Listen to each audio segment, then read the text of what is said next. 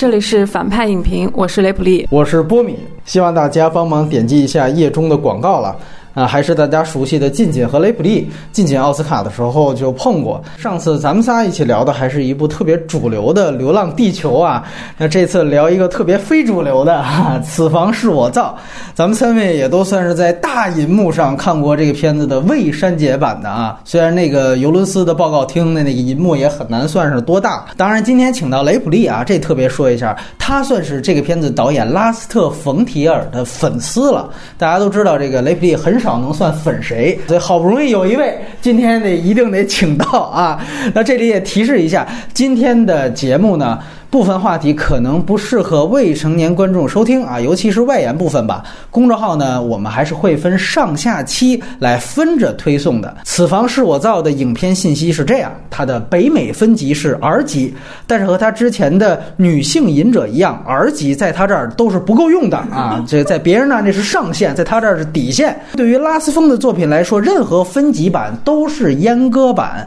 啊。这个也是我们为什么到现在才聊这部电影的。原因，因为早在去年年底，那个时候就出了一个版本，但那个版本是删减版，虽然也是 R 级的尺度，但是片中非常关键的杀儿童和正面割乳房的画面都被删掉了。那么，也就是在前几天，这个片子的未分级版的英版蓝光刚刚面世，与此同时中字也出了，所以我们才在今天，才在这周。聊这个电影，如果前几个月看过所谓的线上高清资源的，如果喜欢，你也完全可以再补一遍完整版。那这里强调一下，所有文件名写着 Web 的都是删减版啊。这个片子片尾是没有彩蛋的，它是二 D 数字彩色电影。拉斯风呢，也是全世界用数字最早的一批导演了。早在道格玛九五时期，他就开始用 DV 来拍摄电影了。影片虽然是英语，但按出品。方来讲，算是标准的欧洲电影。主要的投资方是来自丹麦的欧洲娱乐以及哥本哈根电影基金会，当然还有像法国的国家电影中心以及欧洲影像。这些出品方大部分还都是欧洲的政府背景机构。那么，影片没有原著，只是这个片名直译叫做《杰克造的房子》，它是来源于十八世纪英国的一首童谣的名字。那么，有些解读认为影片直接使用了这个童谣的嵌套式从句结构。那么，这个属于是评论范畴了。本质上，这个片子还是导演原创的。导演是五六年出生的丹麦著名导。演演拉斯特·冯提尔，我们下面会简称叫他拉斯风，拍摄过大家熟悉的《狗镇》《女性隐者》上下以及《良心三部曲》和《欧罗巴三部曲》。那和拉斯风的其他电影一样，这个片子也是他自编自导的。虽然是欧洲片，但主演也不乏美国人，包括了曾经的小鲜肉马特·迪龙，演过科波拉的《斗鱼》。此外，昆汀的御用乌玛·瑟曼也在片中客串出演，而里面演男主女朋友的女演员。莉莉克亚福，她呢其实是猫王的外孙女。西方一般就属这种星二代、星三代啊，特别能豁得出去。还有这个一黑一黄也特别提及一下。最后这个黑人演员叫做奥赛伊克希尔，他演过《黑镜》的第四季。里面的亚裔演员是大家更熟悉的韩国的刘志泰，他曾经是朴赞玉版《老男孩》里面演反一的饰演者。当然，这里面我们要最后提及一下的是，刚刚在上个月去世的德国老戏骨布鲁诺·冈茨啊。毕竟大家听到大部分的对白旁白都是拿他来配的。那么他在这里面演的是维吉尔，而他最著名的角色就是被鬼畜最多的希特勒，来自《帝国的毁灭》一篇，让这样一位饰演希特勒的演员来演维吉尔。也是有非常大的解读空间的，我们待会儿来详聊。那么，影片的摄影是来自智利的曼努埃尔·阿尔贝托·克拉罗。他是从忧郁症开始和拉斯风来合作的一位摄影师了。影片照例没有配乐概念，这里面出现了很多古典音乐，包括像巴赫的，以及来自这个维瓦尔第的。刚刚在《宠儿》当中听到过啊，被大量的引用。流行歌曲，比如说像大卫鲍伊的。然后，影片的世界首映日呢是在二零一八年的戛纳电影节。但是本片呢，只是作为非竞赛展映入围了当年的戛纳。显然，这是因为二零一一年当时在发布会的一番话所导致的降级。当然，拉斯风是前金棕榈得主，估计也不在乎这些了。影片的成本大约在八百七十万美元左右，这个成本啊，在他近年的作品也算比较低的了，只有《忧郁症》的七百四十万美元成本比这个还低。他最有名的《狗镇》当时用了八千三百万丹麦卖克朗，目前一九年的汇率呢，克朗和人民币基本是一比一等值的啊。当然了，那个时候拍《狗镇》，它那个汇率肯定是不太一样了。此房是我造的北美票房，这个可能要花更长一点的时间来介绍一下。这个电影在去年北美分了 R 级之后呢，本来是打算院线上映 R 级版，网上上映未分级版。但是呢，可能就因为本来这片子也小众，加上北美院线非常排斥这类网上同天上映的这种排映计划，于是乎呢，这个片子在北美的发行方。IFC 呢，他们干脆在自己旗下的影院直接放映了未分级版，而且听说呢，这家影院一直以来就不满北美的分级制度，所以呢，这家 IFC 牵头北美的其他一百四十家影院一起违规的在影院里面放映了这部电影的未分级版。结果在两天的时间里面拿到了二十五点七万美元的票房成绩。我们都知道，在影院给一部已经分过级的电影放未分级版，这个其实是违反 MPAA 的规定的。于是这个片子只放了两天，这个未分级版就被禁了。而且现在这家发行商所在的影院还被罚了款，然后目前的处罚结果是，本来刚才说了这个片子可以在网络平台放映未删减版，现在也不许放了。反正简而言之吧，这个片子的完整版在美国都是禁片。啊，所以猎奇的朋友，你不妨看一看它到底变态到什么程度。那资源与字幕情况，之前说了，凡是外版必是删减版，而目前呢，就是远见字幕组做了这个未删减版。当然，同时你也可以叫它未分级版、未审查版本，也是一五三分钟的。现在大家看到的，根据英版蓝光转制的，它的片头是有英国发行商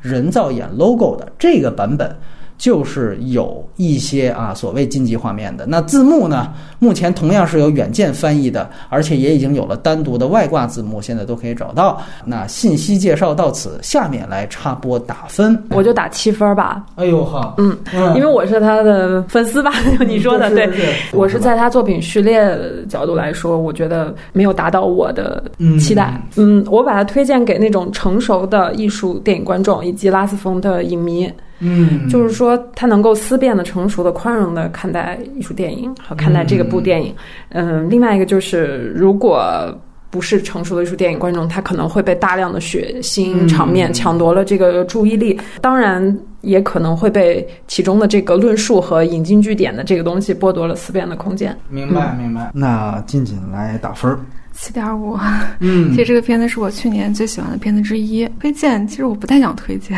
确实我相信很多影迷确实接受不了吧。嗯嗯，不仅仅是跟他成年或者是是否是迷影者有关。就大家听到这儿啊，就可以关了。呃，这个我给七点五分。哎，今天一个粉丝打了最低分啊，在现在这样的一个，我觉得是全世界趋于保守的这样的一个文化语境里边。这个片子是因为它的稀缺性，所以给它怎么戴高帽子都不为过啊！我的分数可能也在这儿。你可以说它是二十一世纪的但丁神曲，它颠覆了一切主流的价值观，都没问题，怎么夸都可以。我觉得拉斯风的片子就是在当下这个环境不是太多了，而是太少了。所以我觉得你越讨厌千篇一律，拉斯风就越适合你。然后，另外我想说，就是那些天天说西方电影政治正确的，别说呀，这个女权片儿我觉得特没劲，那个黑权片儿我觉得特傻逼。操，这里有一个我既不女权又弄那有色艺的，我特别看看你能不能接受。所以，重点推荐其实就是所有成年观众啊。如果说你出于猎奇，那之前告诉你了，这片子在美国都是禁片儿，那得劲爆到啥程度啊，是吧？去年豆瓣最佳惊悚。你。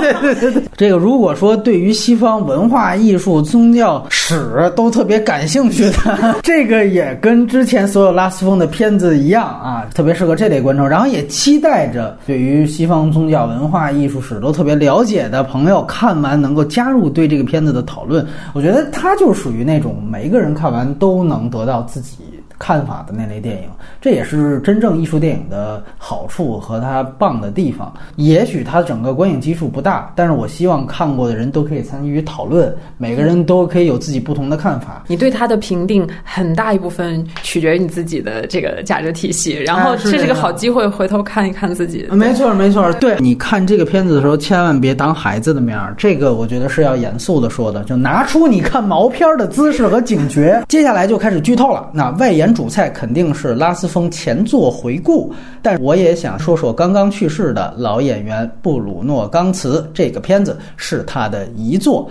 以下是剧透线，三位这一次都先来说说影片的优点。粉丝雷普利先来评价他这样的一个还比较特别的人，可以放在三个维度里面：一个是放在他过去作品的序列里，一个是放在同题材的电影里，然后再一个就是。放在当下这个电影的这个大环境下，对对对，对我觉得在这当下这个电影语境里面，我们还能看到这样的一个导演还在拍片，而且还是这么尖锐的、刺激的，本身就是一件还挺珍贵的事情。我记得就是以前戛纳六十周年的时候，有个短片合集，很多导演都拍了嘛。然后他那个他那个三分钟短片叫《Occupation》职业，大概就是。在一个电影院里面，有一个西装革履，然后非常成功人士在和他并排坐着，在看上面放他的美迪亚。然后这个人就向他吹嘘说：“我是一个成功的商人，我多么多么有钱，我有八辆车，每天换一辆，还有一辆开不着。”然后拉斯冯就非常不想搭理这个人。然后这个人最后就问：“你是什么职业？”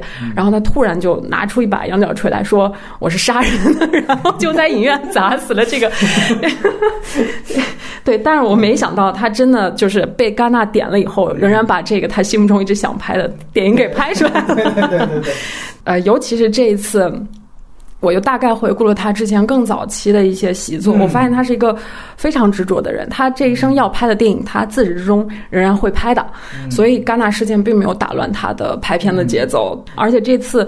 其实比《女性影者》那个价值观更刺激、更大胆。尤其他这次又在戛纳又放了。对。对，你就没有觉得这个世界那么无趣、那么无聊？我觉得这个是整体上的一个对这个片子的能出现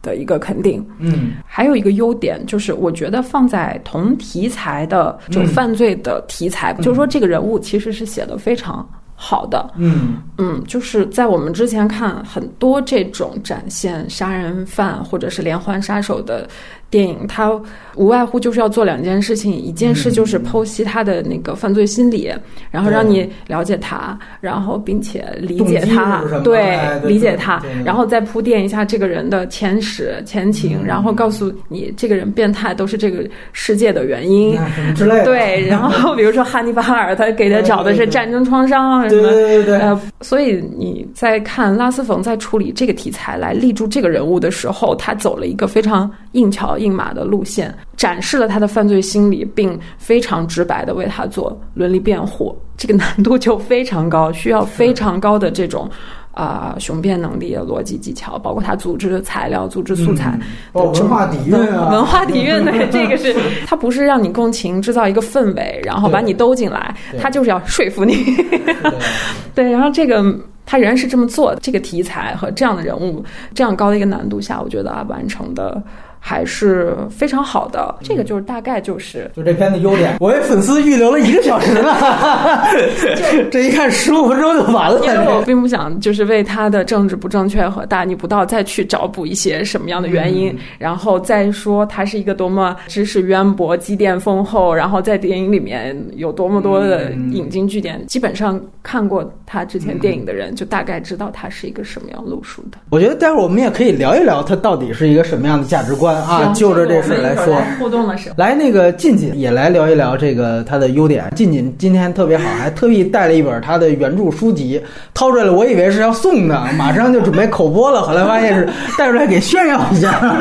挺好。来来，这也做着功课来邀请。因为拉西也是目前活着欧洲导演中我自己比较喜欢的一位，啊，都是粉丝。他是一个很典型的特别会提出问题的导演，他的每一部电影都会提出一个问题，但是他与那些只会喊口号的导演不同的是，他导演技巧非常高明，嗯，所以他在一部电影中会论述这个问题的铺陈的方式，嗯，就是比如说，就拿《此房》这个电影来说，连环杀案的电影，他如果作为主角的立场，观众代入是非常困难的，是。就举他第一个例子，就是就是遇到乌玛瑟曼那个金发大城女神的时候，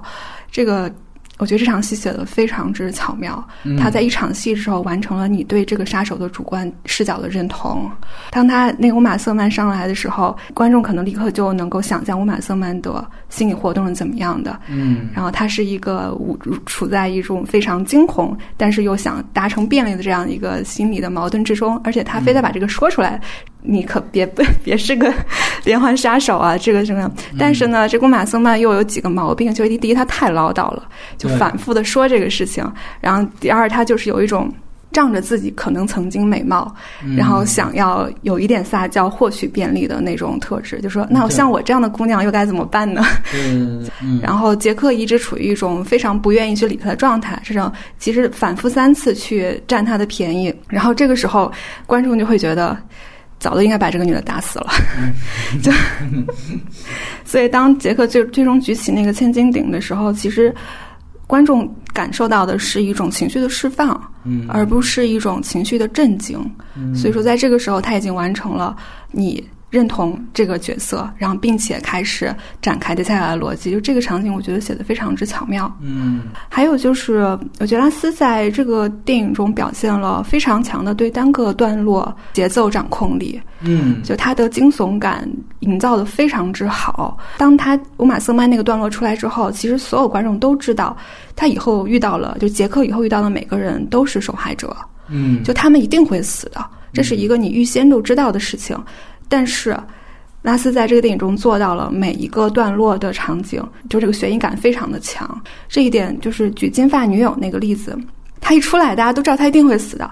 然后，但是你就在一直在想他在哪个节骨眼儿会死？是他就是脱下衣服露出乳房，然后杰克在上面画线的时候呢，还是他逃出去，杰克追出去的时候？他一直都没有死。然后这个时候，拉斯一直在跟你的期待去挑逗，甚至他遇到警察的时候。然后他让那个杰克当着警察的面说出来：“我就是杀了六十多个人。”对我来说，惊悚点就是在他发现他想与外界联系的时候，电话线没有了。嗯，第二次回看的时候，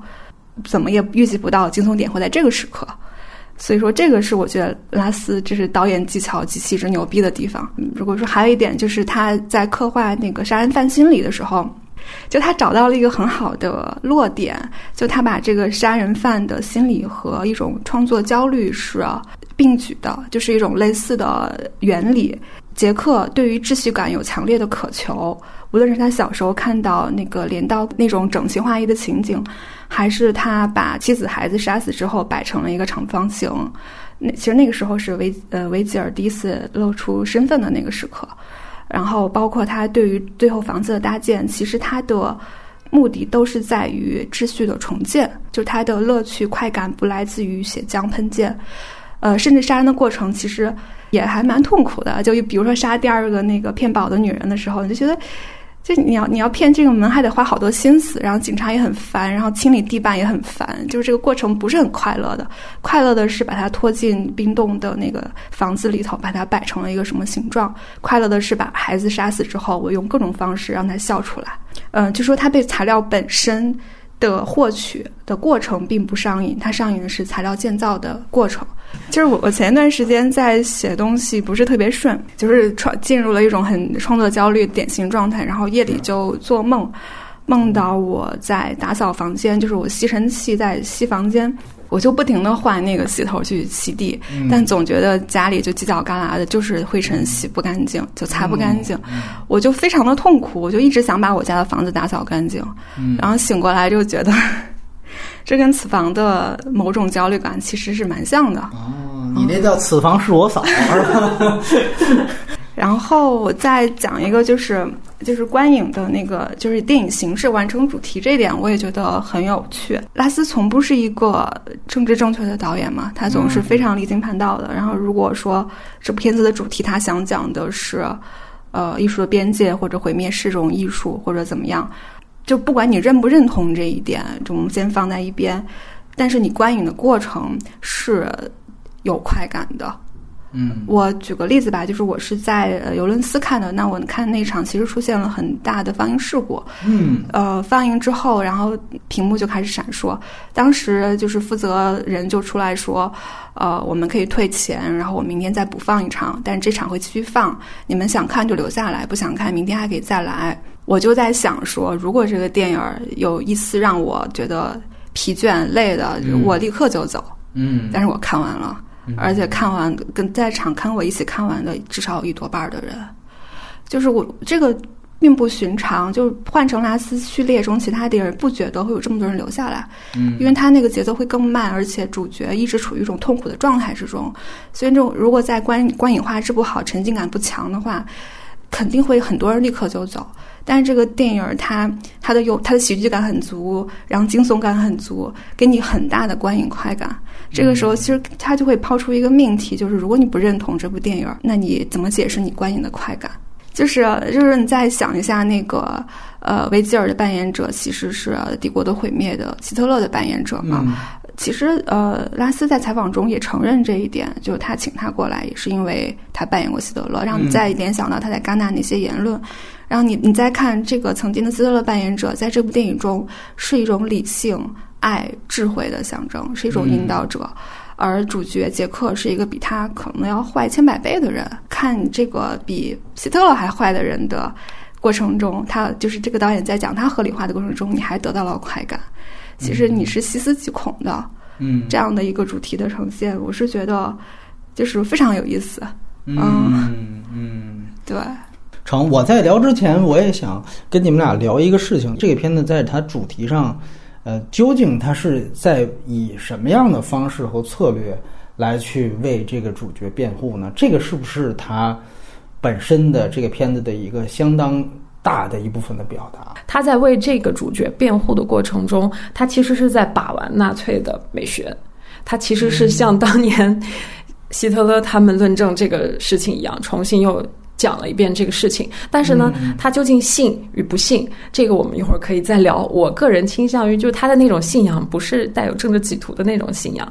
啊，然后我觉得他也不是说在把这个纳粹的美学要宣扬出去，他是在把玩，他是在。呃，那个葡萄酒贵妇要重构，然后尸体跟这个创作之间的这个关系，哇，那种高超的诡辩技巧，我觉得他是在这个诡辩的这个过程中找到了一点快感。就是你看一个人一本正经、非常严肃，而且有大量的这种呃知识铺垫的，跟你在胡说八道。我觉得他确实是，就刚才季宁也提到了，他其实确实是在做一件事情，就是想拓宽艺术的这个伦理边界的问题。挺让我感动的，就是他这么这么一个疯孩子，他其实最想做的事情就是我来够一够，摸一摸，试一试，世界上有没有最纯粹的美和最纯粹的艺术。他想往形而上这个层面去摸一下。对，虽然在电影内大逆不道嘛，但是在我看来，这只是一部电影而已。他确实是他把杀人和这个创造美雄辩的，然后做了一个偷换的概念，杀人。等于创作。那么他最后得出来的辩护的结论，就是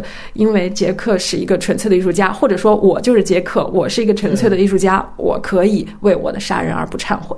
嗯，这个是他最后为他做的这个。辩护，你像你提到这个事情，我们再聊具体一点的话，我们会发现希特勒，你要追根溯源，他的所谓的这些思想，纳粹思想，他非常崇敬尼采，然后我们又可以在他前作，就是拉斯风的前作当中找到很多电影的主题，好像可以用尼采的很多观点，你觉得有非常类似的地方，甚至他就是在阐释尼采的观点。你觉得就是哪怕和他前作比较，他在这一部当中，就他为这个主角的辩护过程当中，有没有一？一套真正的哲学的文化基底在他背后，然后让他这么理直气壮呢？就是纳粹的那一套。纳粹当年怎么在哲学上为他们整个这个东西去辩护的？他的思路和路线是如出一辙的。只不过他牢牢把住了这个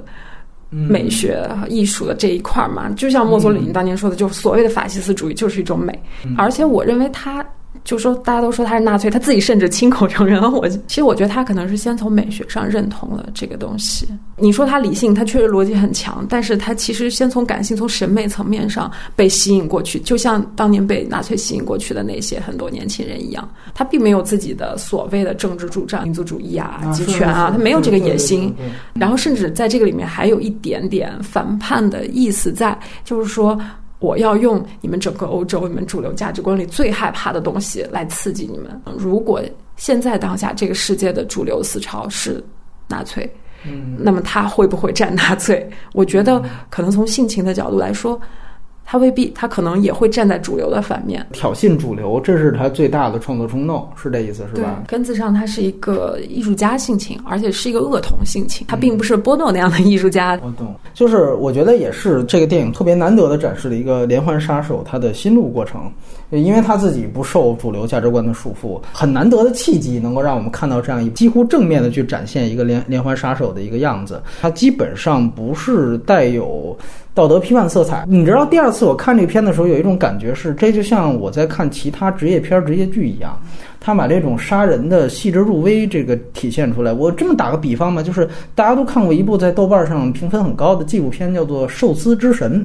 OK，你想象一下，拉斯风就是把《寿司之神》里面大师怎么捏寿司的过程，变成了杀人犯怎么杀人的过程，一辈子只做一件事情啊，然后特别像广告语。哎，那么一样啊，在这个片子里面，他就变成了这一辈子如何杀好一个人。我们仔细去看这个人物的经历，你会发现，就像刚才近锦提到的，他没有把叙述重点放在了他嗜血性的表达，也不像去交代他前因有什么的什么童年创伤，没有任何这些东西。他没有把叙述重点放在他和外界的关系。上，他每一次杀人都更多呈现的是杀人犯的内心活动，甚至是内心成长。有人说不是，你看那个骗退休金那段，不是跟警察斗智斗勇来着吗？哎，其实就那段可以拿一个例子，就实际上。大家想想，为什么他造成跟警察共处一室？那是因为他当时刚杀了人，他还没能克服自己的强迫症，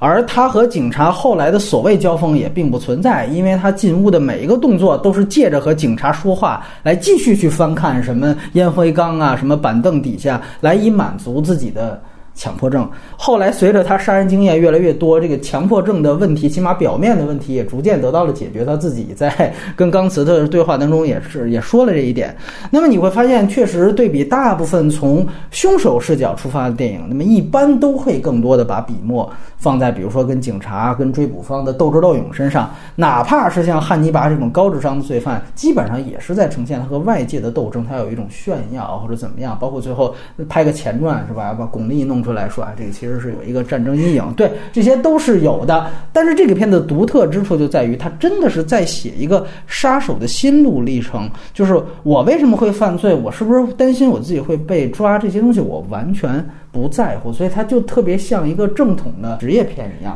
所以呢，这次钢瓷的画外音是特别重要的一件事情，因为它其实，在剧情上有一个特别重要的功能，是它一直代替无知观众向这个杀手来提问。其实也就是向导演本人来提问。就比如说，你那个红色的车，这都应该早就满是血迹了，你怎么不藏一下什么的？然后你看狄龙的回答特别简单，我现在就懒得管了，我已经就不欲盖弥彰了。那时候你就显示出来，你看他已经相比他原来的强迫症，在这方面已经。完全不在乎了，所以刚才季你也提到说，第一次杀人他开始是挺费劲的，怎么样？其实这我觉得他这里面也展现了一个杀人从生疏啊到熟练的这样一个过程，这里面是有非常清楚的这样一个脉络的。它证明他随着杀人经验的增多，手法也越来越熟练，心理障碍越来越小。这些细节、这些脉络、这些程度，几乎都像一个职业片一样细致，而且不带任何的批判色彩。所以我觉得你就这么去看这片子，也是有非常精彩的地方。那在这个过程当中，还有影片对于相当主流的连环杀手形象的一种颠覆。我们说一些具体的，比如说他在那个乳房钱包段落，他调侃了说杀手必须要留一个什么纪念物的癖好这个问题。另外最明显的就是提到了所谓精神分裂的可能，就是他假装告诉钢瓷说：“哎呀，是好像有一个精致先生嘛，对吧？就是精致先生那层人格逼着杰克这层人格杀人。”然后他马上就告诉你，这种精分的说法根本就是鬼扯，对吧？就是这一点嘲讽，他其实就是嘲讽。的那种，就是外人或者主流电影经常把这种杀人犯拽一个什么精神分裂的动机。所以一方面呢，我们说他认真的塑造了一个杀手的；另外一方面也否定了就是外界对于连环杀手的刻板印象。那么这个杀手有没有真正的困境？我觉得也是有的呀。就是刚才两位提到，他真正的困境其实就是如何造房子，也就是创作焦虑本身。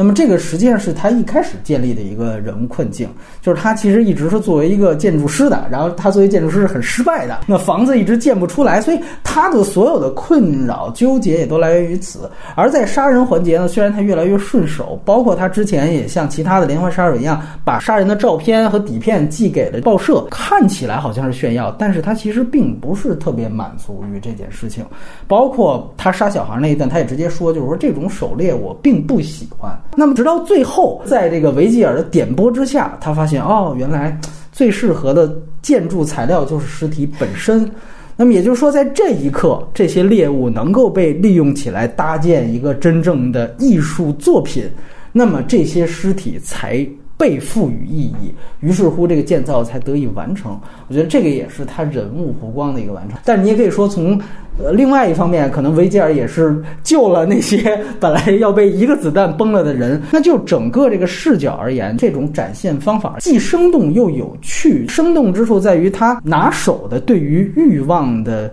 讲解，就最。妙的莫过于刚才这个静静说自己这个梦里边都有相似场景，就是灯影那一段，在我看来那是很叔本华的一段嘛。他其实，在痛苦跟无聊当中循环往复，这种讲解特别浅显易懂。但是马上他又能说明问题，我觉得这个是非常好的。那更有趣的在于每次杀人仪式的喜感营造。我觉得啊，最逗的其实属于就是纯女友的那一段。我要杀六十一个人了，然后那个女朋友说：“哎，你不是刚才说六十个吗？” 然后他就直接管他女朋友叫 Simple。就当时在这个尤伦斯看的，确实大家都笑了。我觉得真的就无耻的笑了，就是都知道这种好像是带有歧视女性，它这里面女性设置是非常刻板的。他。她就是厌女，她不仅厌女，她还厌这个世界，她还讨厌她自己。嗯，但是呢，我又从另外一个角度来说。我觉得看《女性瘾者》这部电影，我就觉得他是一个非常懂女性心理的一个导演。可能他更讨厌的是乌玛·瑟曼那样的中年就上了年纪，然后又油腻女性。对对对，好吧，咱们今天就政治不正确一回。一个人讨厌，并不因为他是男性还是女性，他讨厌就是油腻，就是讨厌。对，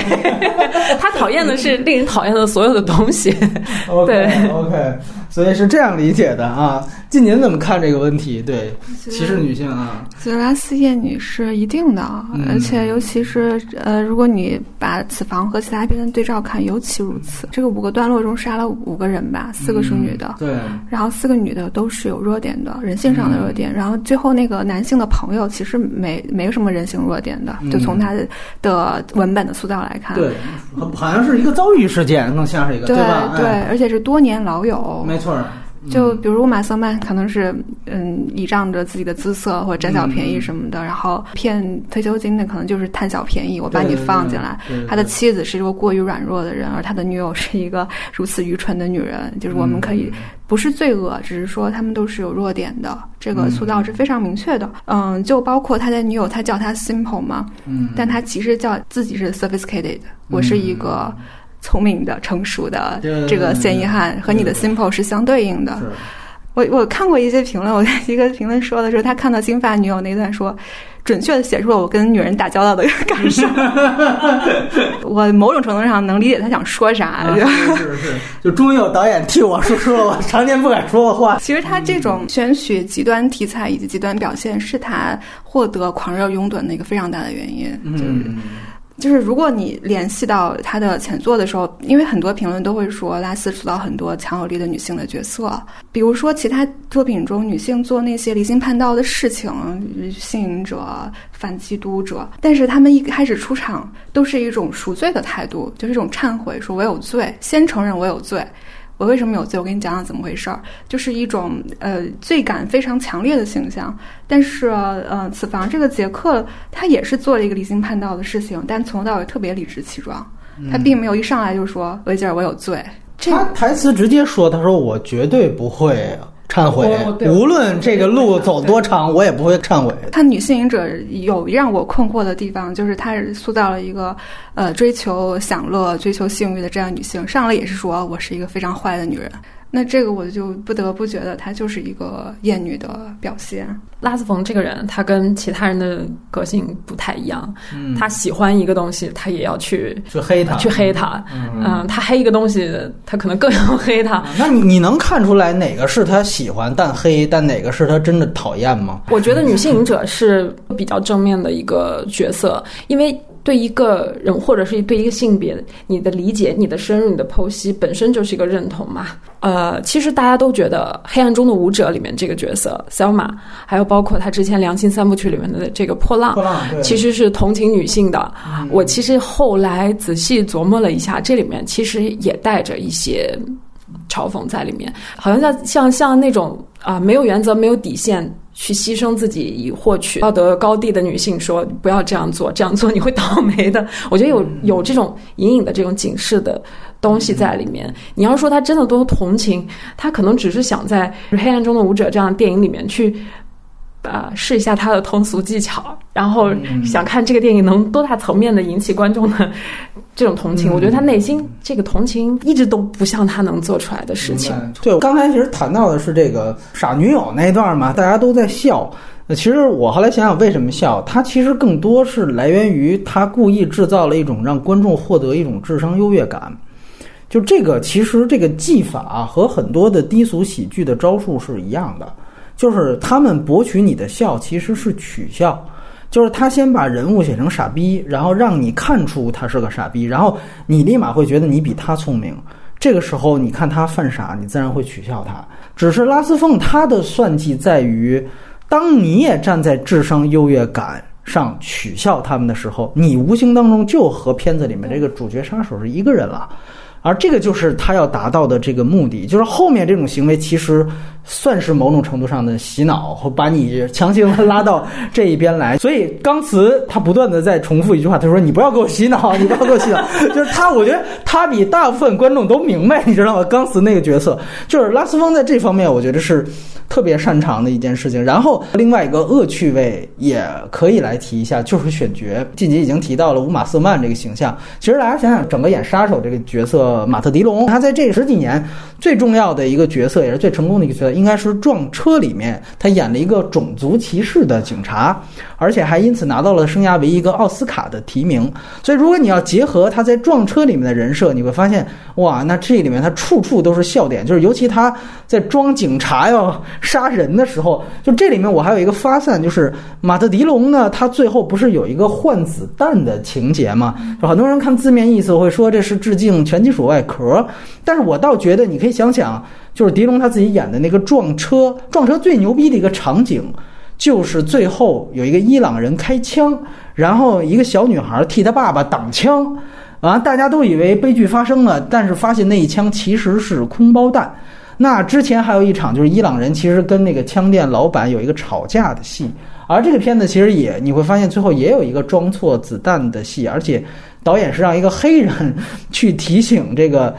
狄龙子弹装错了，所以然后狄龙就去跑去跟那个枪店老板去吵架。然后我们再看一下其他的配角，刚才乌玛瑟曼说他在昆汀的电影里面一直是一个女杀手啊、女英雄啊这样一个形象，这里面变成一个贪小便宜的一个蠢货，一个待宰羔羊，是一个被杀的形象。另外，刚才我们在信息介绍提及的那个韩裔演员，他是老男孩里面他演谁？他演的是那个复仇者，就是把崔敏植关在屋子里面好几年的。然后你看他这回是他被人锁在屋子里边，最明显的一个选角就是刚才两位都提到刚刚去世的布鲁诺·冈茨，河北省来的希特勒嘛。OK，这里面成了什么灵魂摆渡人是吧？就是拉斯风当年被逐出戛纳的一句话，不就是我同情并理解希特勒嘛？所以这个片子有这么多的在为纳粹的呈现。其实你直接看他用了很多独裁者的素材嘛，对吧？哎，不止希特勒嘛，演员的丈夫什么都在啊。然后我觉得我们才可以试着去聊一聊他这个片子究竟想表达什么。因为这个片子呢，它到最后出现了非常明显的一个线索，也就是他最后戏仿了但丁的《杜周》这样一幅画，就首先能够看出一个非常明显的代指关系，就是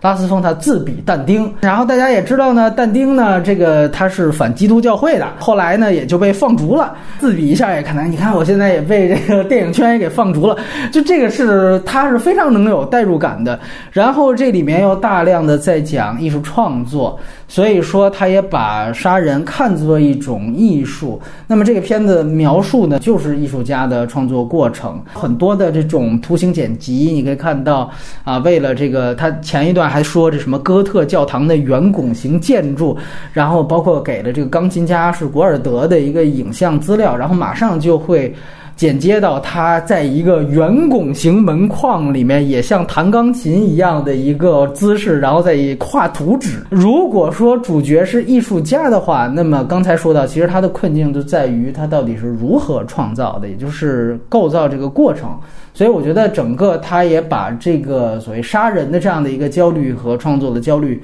就结合在一起。我个人觉得，因为在影片当中，这个杀人犯建造房子是建造房子，杀人是杀人，直到最后他才把这两个事情，他觉得哦，我找到了这个新材料，因为这两个可以统一在一起。我觉得如果把这个事情带入到。拉斯风他自己，然后你结合他自己这些年的经历的话，我觉得也可以捋一个比较清晰的脉络，就是就整个这个杀人的过程，就是导演重新在寻找拍摄题材、拍摄素材的过程。但是拉斯风呢，他一直是有一种对于主流观点的否定态度，就这些离经叛道，原来其实他他是一个原来是一个非常嘴炮的人，他是在各种其他的场合，包括发布会，就全都表达了。到这一步，我觉得他其实有一个特别。有意思的自我的摸索过程，就是这些所谓他的异端思想啊，就因为刚才也在问两位，我觉得都可以一起聊。就是我个人觉得是他对于普遍认知当中的道德，也就是普遍美德，以及我们现在说的就是人道主义，这是有一个坚决的否定和反对的。他大概是从狗镇开始，有非常明显和外露的。就是带着尼采那一套也好啊，包括他对于这种就主流道德的一种批判的一种态度就开始显现了。嗯，就从白痴开始就是这么做的了。我不去刺激你，我我装疯卖傻还不行吗？啊，对。但是最后装疯卖傻也失败了嘛？对对对。呃，他反的表面上反的是这个主流的价值，然后反的是这个道德的观念。其实他其实他反的是那种。啊，把这种主流价值和这种道德观念无限抬高，然后并形成一种道德虚伪。他反对的是那种文明下的道德虚伪。既然你们都如此之虚伪，那我就要跟你们对着干。不是尼采，他有一套这个所谓的序群道德和主人道德这个问题，就是在他的这个语境当中呢，整个的道德观不是以传统的这个善恶来定的，而是以好坏来定的。这个好坏是，比如说他所赞扬的价值，就是以生命本源为所有的，就是遵从内心的人，哎，遵从生命本源力量的，充满创造力的一个人，甚至你也可以说他是一个非常自恋。变的人就是我的价值观就是对的，反对我的就是错的。在这样的一个道德体系内，这样的人就是对的，这样的人就是好的。然后你带着这样的一个道德体系，你去看马特·迪龙在这个片子当中，基本上就是符合的。就是他其实就是一个充满创造力的人，他所解决的所有的事情就是关于他创造力如何要被释放出来，如何呈现这件事情，就主人道德里面的一个人设。然后于是乎与他相对的呢，可能是所谓尼采定义的序群，也就是说一些弱者。弱者在这里面基本上他所表现的形态就是，比如说贪图小便宜的人。愚笨的人，尤其是懦弱的人，你可以看到他被杀的这些人，可丁可卯的也能符合这里边的每一种的这个人设形象。下这里边被杀的人没有一个是想过反抗的，包括他那个女朋友傻女友，就只会尖叫的高喊 “help”。最后那个黑人提醒他换子弹。但是，即便他去换了，他也没有任何想抗争、想逃跑的意图。后来你看第二遍的时候，想为什么他要提醒他换子弹？因为他之前的那个子弹只能打死他一个人，他是排在第一个的，呢，他穿透不了后面的。所以我觉得这个是特别有意思的。真正的强者，他是绝对有创造力的。那么这个创造力，就像马特·迪龙在这里面，他所有的关注点永远不在于我要被警察抓住怎么办，或者说。我是不是可怜这些人？通通不是，他的所有的焦虑都在于如何更好的实现和表达我的这些创造力，是一个在这个道德体系下强者才会焦虑的事情。刚才静静点出的也很对，他也不迷恋嗜血，这些事情跟他都没有关系，而与他相对应的。弱者们的道德观也是现在普遍在普世价值当中被认同的最大的特点，是同情这件事情。最明显的一段就是傻女友的那一段，当时他的女友一度都已经逃到了警车面前了。虽然狄龙说真话，也成功了赶走了警车，但是你会发现，真正他让他女友又再次上钩，并且跟他回房间的一个原因。是狄龙在那个警车走之后，他假装示弱，他在那儿说：“我其实怎么怎么特别特别可怜。”然后这个时候镜头给到了他女友一个反打镜头，女友成功的被吊上的那种感觉，就是立马表现出一种所谓的母性，然后对于这个角色有很大同情。于是乎，OK，这个大兄妹果然上当了，这个是非常明显的。而强者在这样的一个道德语境内，他是完全去同情化的。你看他杀小孩儿，既不悲也不喜，他没有那种真正的变态一样，我特别享受这个过程有快感，也不是。但是他也完全没有任何的同情，他这就是一个完成任务。包括他后来和老黑的对话，我觉得特有意思。老黑第一次特别着急，就说你误会了，然后他马上回了一句说行了，这些我早就听够了。直到老黑说说我说的误会是你子弹装错了。他才停下来，所以你就发现，在他的价值观里面，只有这个话他才能听进去，就是因为这个事情才重要。就是杀手是强者的表现，还到刚才我说了，还在于就是他到最后也没有对维吉尔忏悔和赎罪。尼采是世界第一反基督者吧？基本上可以这样说，就是他会说，就是我信上帝这种事情是一个懒人才会干的事情。我对这些事情是绝对不会认同的，这个我觉得完全能解释出这个片子在最后二十分钟的段落，就是在整个地狱的段落。维吉尔都已经告诉他了，就是说逃出地狱的那个桥已经断了，但是他还是提出来，他说我能不能爬过去？然后就来了一段这个徒手攀岩 是吧？Free solo 啊，虽然失败了，但是你会看到他始终没有向谁忏悔，没有向任何人低头，就他还在想着我怎么样去逃出去。我们再想一想，甘茨在这个片子当中基本上是替观众去发问的，那么他其实是。每一次都是不同意狄龙的所谓那些变态理论的，然后他也不同意那些价值观，所以其实他所代表的，在这个电影当中所代表的就是观众所熟悉并认同的普世价值观。那么最后，这个维吉尔带男主入地狱，如果男主就是导演的一种投射的话，你也可以被看作就是导演在说他自己。最后被带入了一个建立在普世价值体系的一个舆论审判环境，那这就和他的这个遭遇非常像了。那么在这里面，他其实表现出了一种特别牛逼的、特别倔强的一种，就是我即便注定最后是跌入了万丈深渊，我他妈也不会接受任何人的审判。要是死，老子也是自己死。对，就是这个。到最后，我第一遍看的时候，我在这儿，我觉得，我操，这是一种特别热血的一种，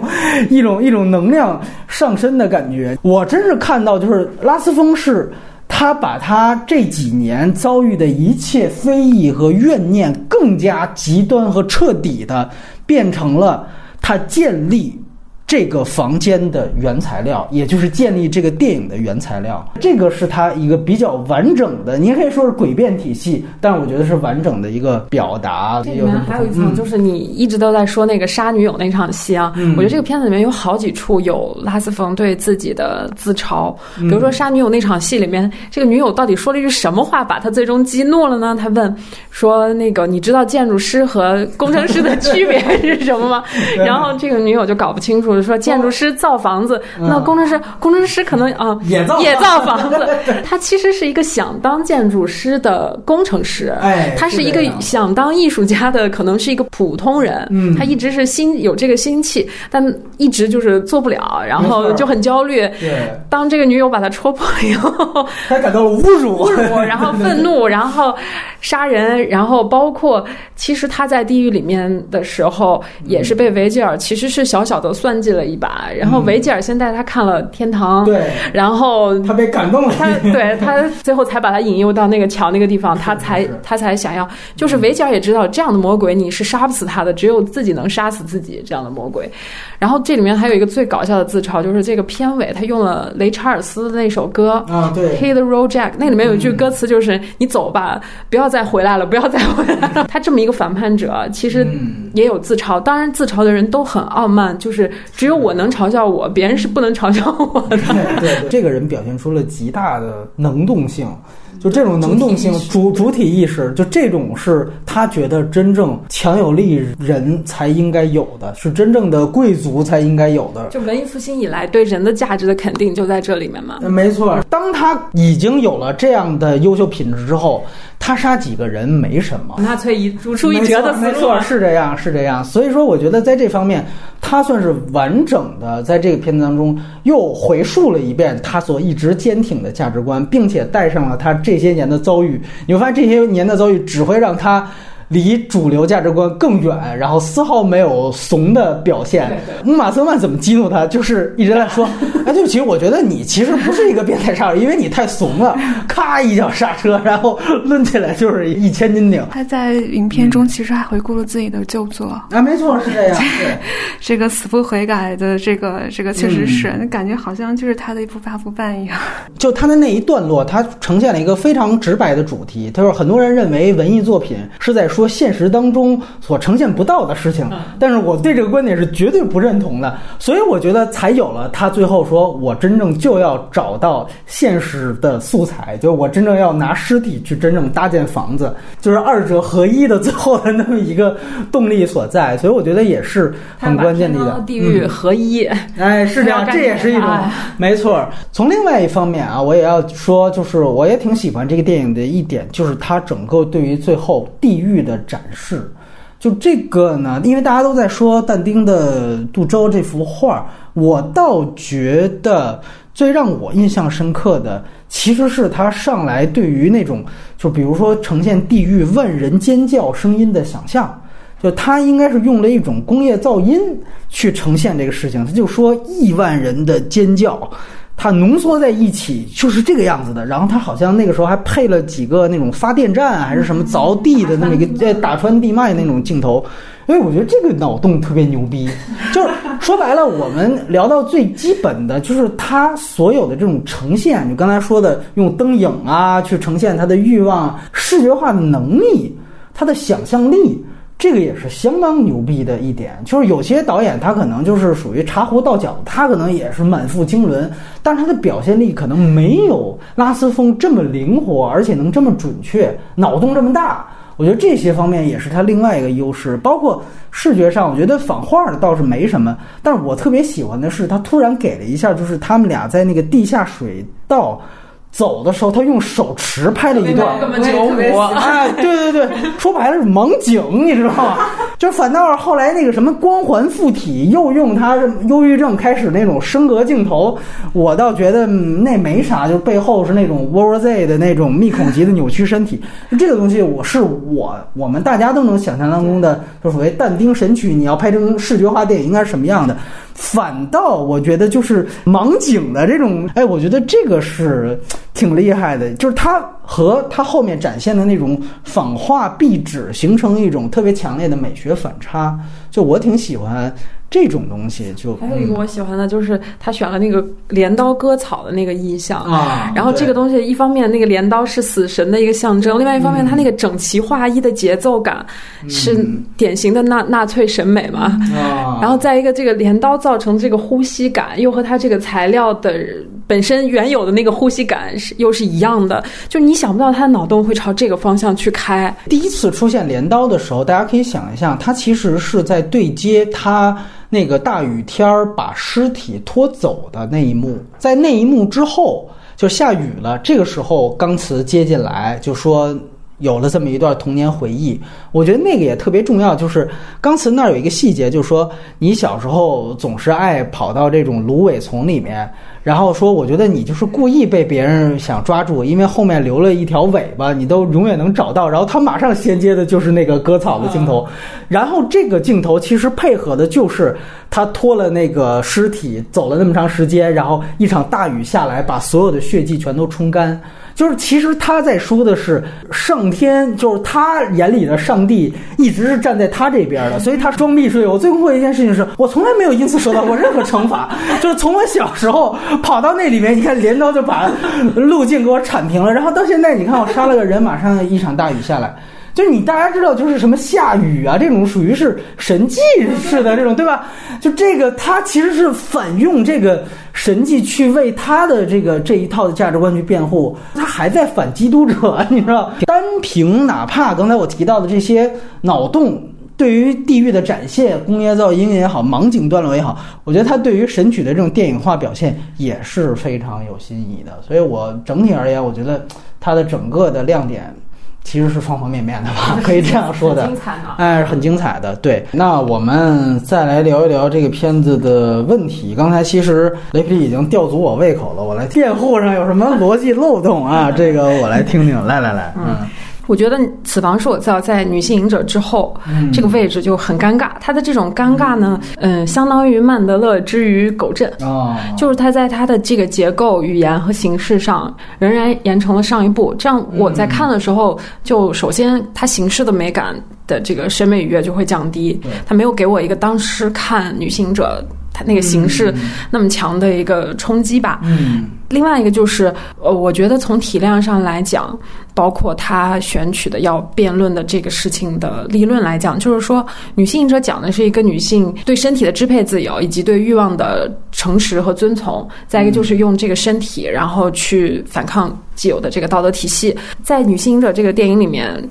除了这个结尾的这个开的这一枪，它其实也算是一个呃防卫、正当防卫的这么一个情境。包括我们看未删减版里面关于堕胎，拉斯冯都兜住了一个道德底线，就是这个女主不管做什么，她并没有伤及他人的生命，所以她这个伦理的边界就是清晰的画在这儿。而且她用了两个长篇的体量，然后非常细致的去叙述和论证，写了她一生的一个欲望史。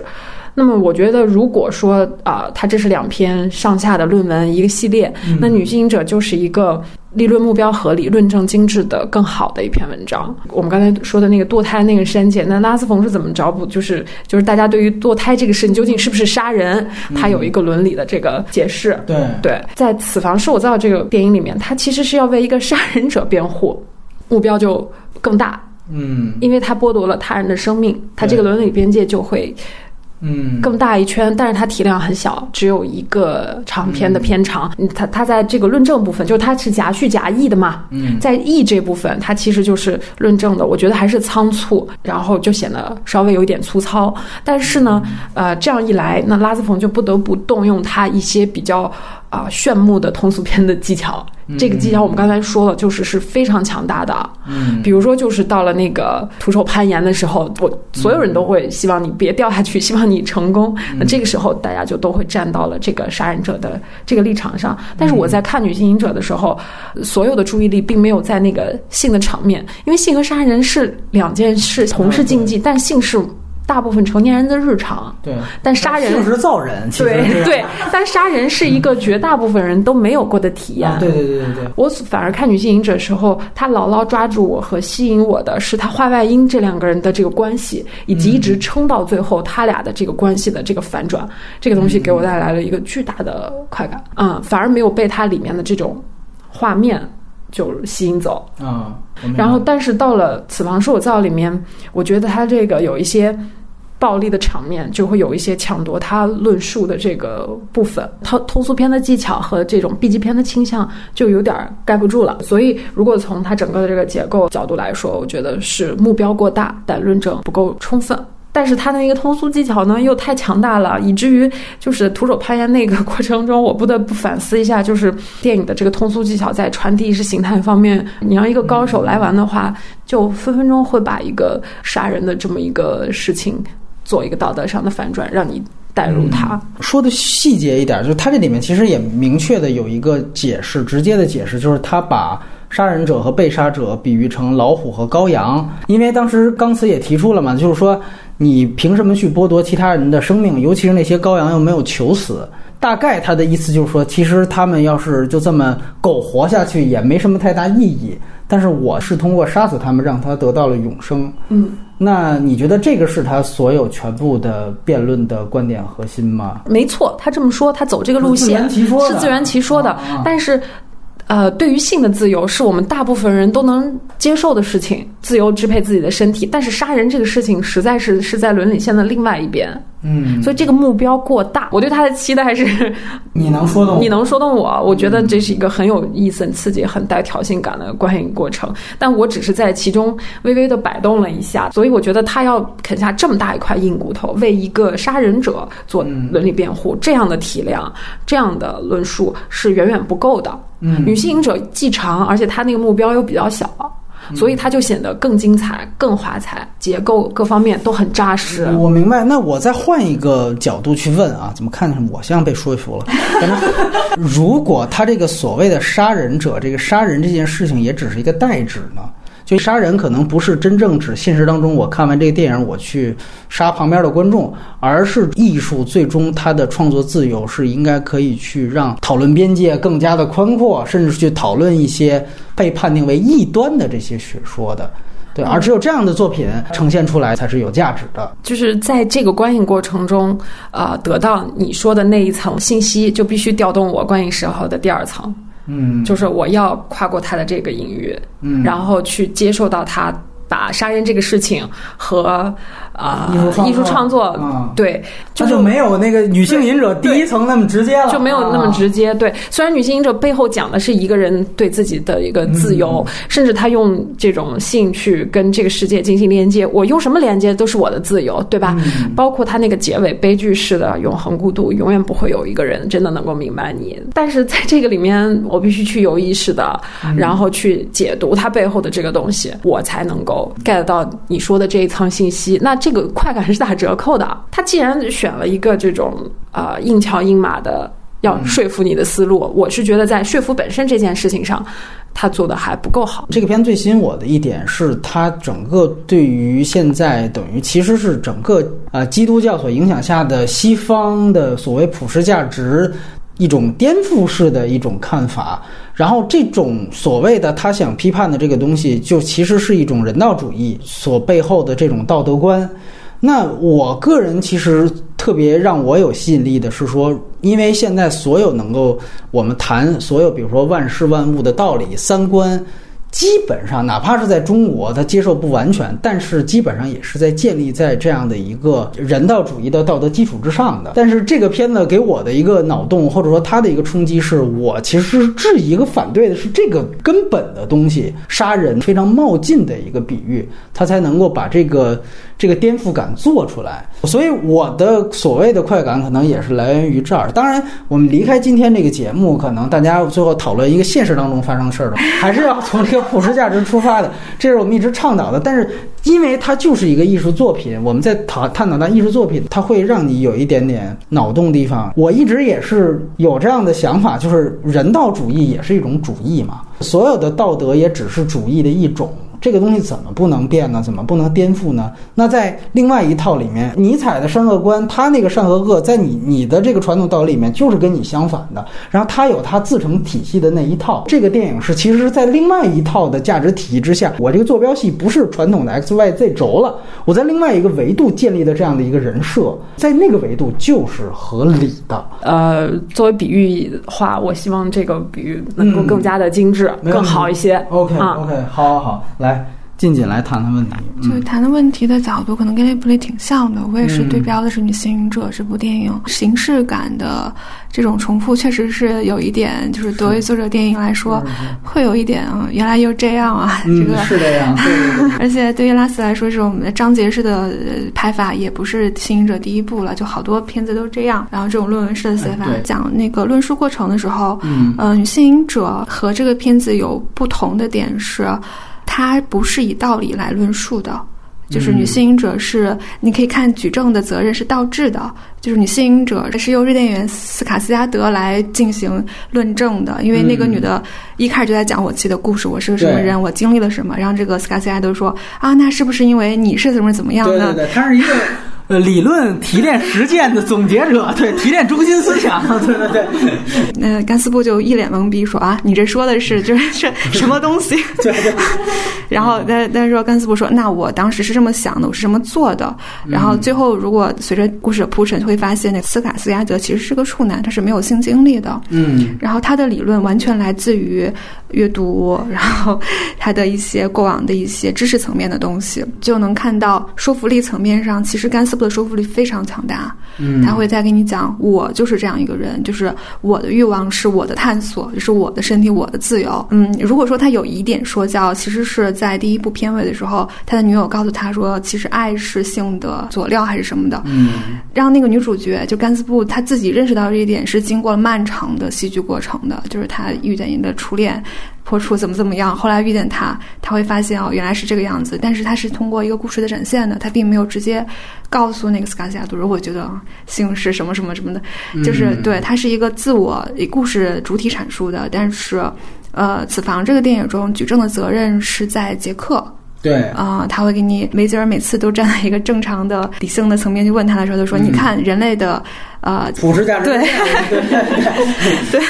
然后杰克就说：“那你看，人类艺术中还有这样那样那样的很离经叛道，这是我的观点。嗯，就是我在看的时候会有一种，我感到一种叙述者的权利。嗯，就是他因为举证责任在呃叙述，就是在杰克身上的时候，他是可以随意挑选支持他论点的东西的。那如果我来讲，我是不是能挑完全反驳你的东西呢？就观点之争是，就只是观点之争。如果他是用比如说故事，你讲一个杀人者的故事是怎么怎么样。”我是反驳不倒你的，就那个是你自己的事情，你的人生，你用你全部的人生告诉我这样一个道理，而不是你一直在挑选人类艺术史中支持我观点的人类艺术史多了去了，那你只是挑选你，这是一种诡辩的技巧。就当我意识到这种技巧的时候，他对我的说服力就减弱了。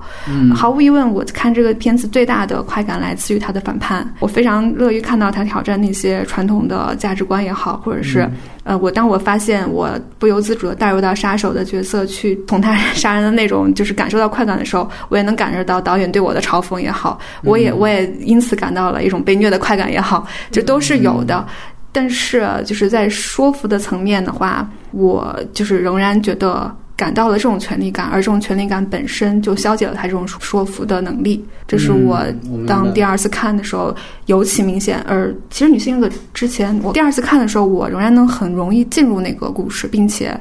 能够体认某些情绪。嗯。但是第二次看《此房》的时候，我有一种当我知道你所有技巧的时候，不特别耐看了。哦。所以就说，那你看这里面，他也展示了大量的杀人的场面和片段。但是你觉得这些其实并不能像女性隐者里面的性场面和性经历一样，直接成为一种角色的人生体验来呈现他的价值观吗？嗯，我觉得略弱呀。嗯，就是更多的，也许就像刘秋雨说的，呃，杀对，更多的是一种奇观带来的快感。就是原来哦，原来杀个人是这个样子的，原来好好麻烦啊，这个事情，更多是那种的体认。而当我一旦从那个快感抽离出来的时候，杰克就要讲道理了。嗯，其实是为什么不能这样呢？等等等这些，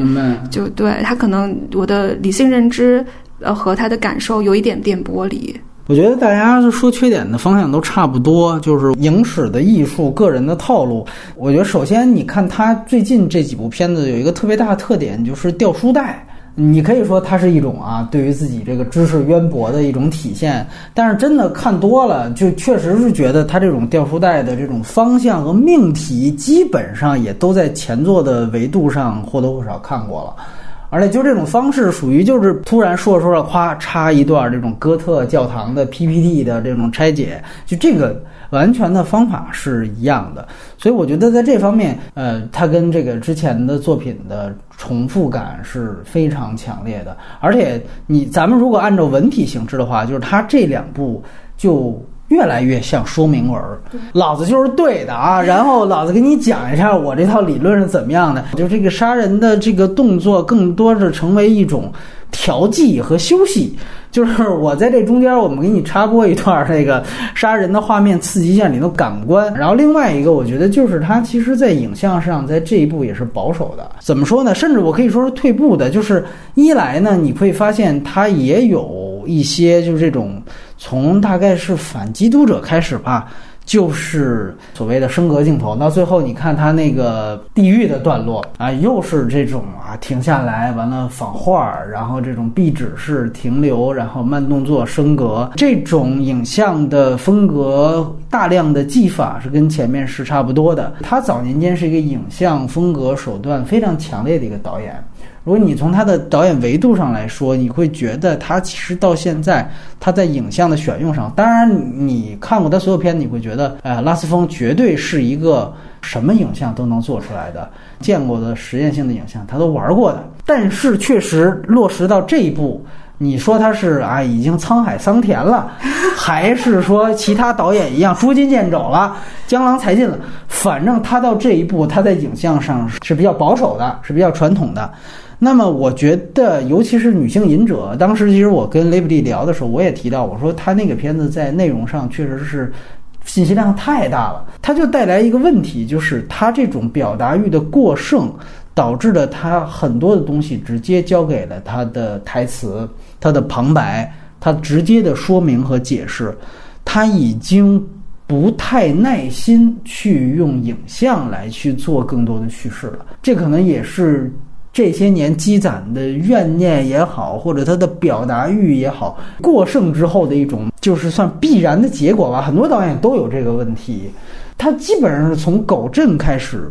他这种就是什么旁白代替一切，所有的这个台词的这个信息的承载量开始越来越大的这种毛病，就是开始呈现。你包括到这一步，我觉得甚至他都已经有一点影响演员的表演了。之前我们在聊奥斯卡表演的时候，有人提到遗珠的时候，也觉得说马特·迪龙其实演得非常好。就是当然我明白他说这个话不是说他是能不能拿到提名，而是真的从一个他觉得好的角度。但我觉得这里面就有一个问题，就在于太多次的就是在马特·迪龙的关键段落，然后钢词的这个。反面意见，或者他的解释，或者说狄龙的这种解释就出来了，就是他所有的信息量已经达到了一种，哪怕对于演员表演也是一种僭越。当然，在他眼里，可能演员就压根不算什么啊，这个是真的。所以在这个维度上，我觉得其他的元素，无论是影像元素还是表演元素，就在我看来，其实都是次席的次席。当然了，我们说他在其他方面。给予我们的东西已经足够满足了，但是既然分优缺点嘛，那你到缺点这儿肯定，呃，人都是有欲望的，这种贪婪的欲望是希望你这个电影一切都尽善尽美，你能在一切三百六十度的角度给予我快感，这个才是真正完美的观影体验。但是就是没有完美的电影，对，包括掉书袋。我第一次看的时候，说句实话，我前面是有点儿坐不太住，就是我就是。挺烦他这种，就是开始给你讲一个事儿，完了之后就开始我就旁征博引啊，我就在论述，就有一点是把评论人的饭碗全都抢了的作用。就是他自己要是做一个评论家，他自己原来也天天录导评啊，他表达欲太旺盛了。然后在外延环节第一部分啊，首先关于这个演员啊，就是刚刚去世的布鲁诺·冈茨啊，大家呢非常熟悉他之前演的《帝国的毁灭》。永恒与一日，以及柏林苍穹下，对这里面其实也有一个事儿，就是大家老用这个。呃，帝国的毁灭里面的希特勒来跟他对比，可能觉得，哎，他如果这里面当成了一个人类的化身，怎么是不是有点对不上呢？我必须要提醒你，那人家还演过柏林苍穹下呢，那还是天使呢，对吧？如果你带着那个这角色进来，这就说得通了吗？所以说，这个布鲁诺·冈茨，要不说他的代表角色跟这个他在片子当中这个人也一样，他可能是集天使与魔鬼于一身的这样的一个角色，我觉得也是很有意思的。然后第一个问题呢，其实。我们在之前也谈到了，就是包括拉斯风在内的很多后来的导演，就是他在演希特勒之后的很多导演，好像是否都存在一个是不是在剥削和消费他元首形象的这样的一个可能性？那我这里也梳理了他后来的一些片子，他演相关纳粹题材的电影，至少包括了著名的《朗读者》，还有像伊戈扬在一五年拍的一个片子叫做《记住》，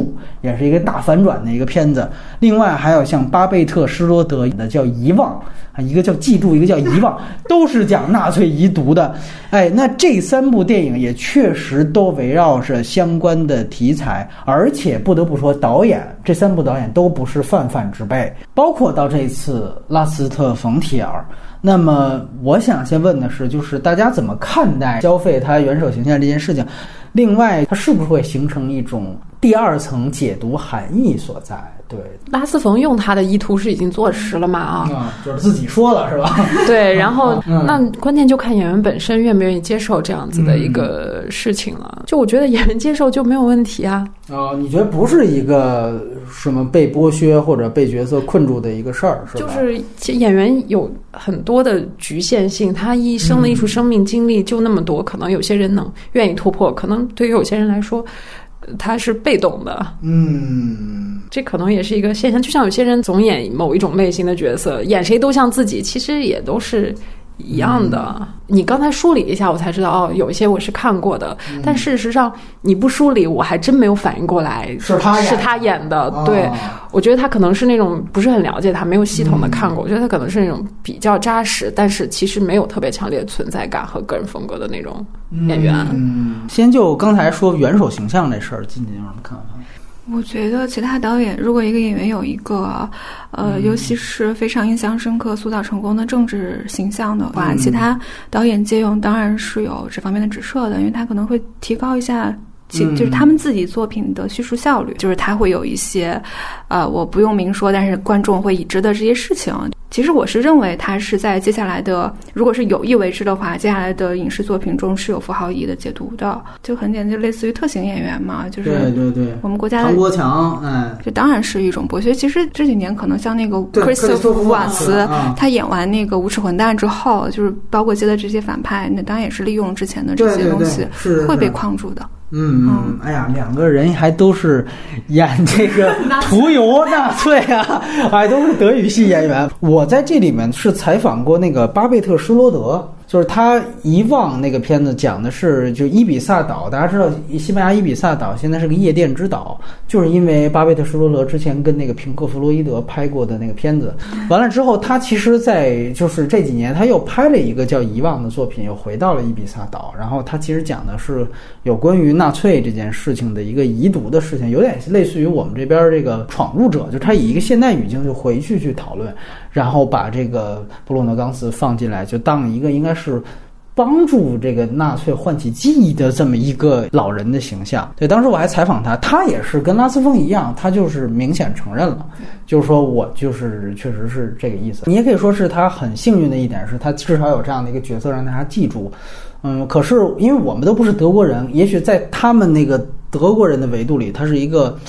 就是演过特别多角色的一个特别牛逼的一个演员啊！你翻翻他履历也的确是这样，但是现在他只是被这样一个角色给固定住，我觉得或多或少还是遗憾。那如果他不是一个唐国强的能力，那他变成一个唐国强，其实还是有一点遗憾的地方所在。呃，就是拉斯电影中德国元素其实也是一个一以贯之、特别值得玩味的。嗯，呃，从他拍那个《欧洲特快》，对他其实那个时候就会把。呃，德国及欧洲这个概念会非常强。这个这个一直到现在，就是钢瓷是希特勒也是天使，但同时也是德国人这样一个引导者的角色，我觉得也是他可能考虑在内的吧。然后第二个，我觉得确实啊，我们盘点一下，就这位老戏骨，他合作过一堆大师，好多不止一部，像安哲，他其实演过安哲两个片子。完了，维姆文德斯他合作了四部电影。然后他以及他还演过侯麦的《欧侯爵夫人》，赫尔佐格呀，呃，雷德伊斯特特呀都有过合作。这是大家一盘点发现，哇，原来是这么多。就是你要一提他，可能记住的还是元首。从另外一角度来讲，元首的导演是谁？大家基本上叫不出名字，对吧？这个我觉得是不是就是带来一个问题，就是反倒你和大师合作太多，你不太会让人记住呢？巨匠型的导演，他们是不是永远大于演员？包括这次的拉斯风，是吧？哪怕这个钢瓷现在都去世了，跟他有同类的还有另外一位，就是哈维尔·凯特。我不知道好多人有没有，也是安哲啊，什么这那全合作过一遍啊，从欧洲到美国，马丁是吧？说明他是个好演员啊。但是还有一种好演员是就那梅姨那种，就属于我没什么合作过什么大师，但是每一部大家都 就看我。哎首先，就演员他可能就是一个职业嘛，他在他这个职业履历里面做的很扎实，嗯，就就没有什么不一定要所有的演员都要成为大艺术家，或者是一定要一戏一格。那你说我们有很多，你说我们有很多这样的演员，不也都是这样子的吗？嗯啊，仁义啊那些的，他都是角色大于他的嘛，嗯是职业精神的一部分，我觉得挺好的。演员有时候就是一个很被动的职业吧，因为，呃，就是就以拉斯来举例的话，他的电影中捧出了许许多多就是印令人印象深刻的女主角吧，嗯最佳演员什么三大就拿了三个吧，对，是非常拖演员的一个。只是说，那你在他这部电影里头跟他合作的是一个小的配角，他主要运用你身上符号性的那一面，甚至都不是演技的一面，因为大部分大部分时候你也不露面嘛。配音都是 对 嗯，但是如果你碰到他早期的电影，或者是别的一个很拖演员的大师的一个代表作的话，嗯也许就会非常出彩。嗯所以有时候这就是演员职业的特性吧。你包括柏林苍穹下，我记没错，后来被翻拍成美版，应该就是尼古拉斯凯奇演的他那个角色嘛，对吧？你你对比一下，那个典型就是演员的戏份啊，包括这个给演员的景别的特写，感觉都都比这个维姆文德斯要更典型。看那个片子更聚焦于角色本身。脑子里把他几个角色串起来，还都是那种典型的欧洲形象，一个一个老年知识分子穿一个长的呢子大衣，对对对对那个背影永远是可以提取成一个、一个符号来用的，这样的没错对，没错。一个人像如果他是一个真正的艺术家的话，他要和一堆生不逢时的话，只能和一堆三流导演合作，我估计他也很痛苦，对吧？当然，我最后问一句，因为都在念叨他这个被鬼畜的这个元首的愤怒，就是怎么去衡量？觉得那个表演到底是一个现在按严肃来看是一个怎么样的？可能这个角色不是他塑造出来的，是他按照导演的要求，这个片子的表演风格完成的。我觉得是这样。哦嗯，我甚至觉得他可能自己本身没有什么特别强的诉求。我感觉我看到了我想象中的希特勒，嗯，就是它是跟历史课本上、跟我在纪录片里头得到的知识，以及一些就是文艺作品中的刻板印象比较相符合的。嗯包括影像资料什么的，哎对那种，因为我印象中他有好多，就是希特勒最后自杀的时候，在那个大量的室内戏，那样非常阴暗的光线以及阴郁的脸，就或者这么说吧，他让我想象中的希特勒活了起来，有了一个实体的脸，但是他也许没有太超过我对希特勒的认知。嗯我如果能做一个不，也许不是特别恰当的类比，大概相当于黄金时代的鲁迅，火，嗯王志文是吧？啊，对，就那样的。就这可能更多还是跟导演有关系。导演要是不想有一个突破性的希特勒的人设塑造，基本上它呈现的也就是这个样子。嗯，可是你看他后面有一些表演风格跟这个是不一样的嘛，对对对吧就说明他扎实嘛，他怎么样都可以切换啊嗯，他是一个好用的一个很好用的演员。挺像咱们这儿的高明老师啊，什么之类的，倪大红，倪大红，对。但是我我我是挺喜欢当时胶片，因为大家都在传那个河北省来那个还是那个截图嘛，然后他就说了一句，他说其实河北省来的真正意思是我独身一人，然后艺术家都是孤独的嘛，我觉得留给大家一个形象也很不容易。嗯，然后我们再聊一聊这个。就是所谓的拉斯特冯提尔的前作回顾啊，就是一个大部头，嗯，这个哎对，呃，是这样。那我们先呢简述一下它这个资源情况，因为现在这个胖鸟也没有了，大家好像很难找。就是经过我跟雷普利的这个互相的这个反复的确认，确实它部分的偏门电影这个字幕有一些还是比较糟糕的，其中有一个应该是真假老板有中字，但是中字基本上是一个机翻的水平。完了，曼德勒。本期外延环节内容将在明天推出，敬请关注。That's right, hit the road, Jack. And don't you come back no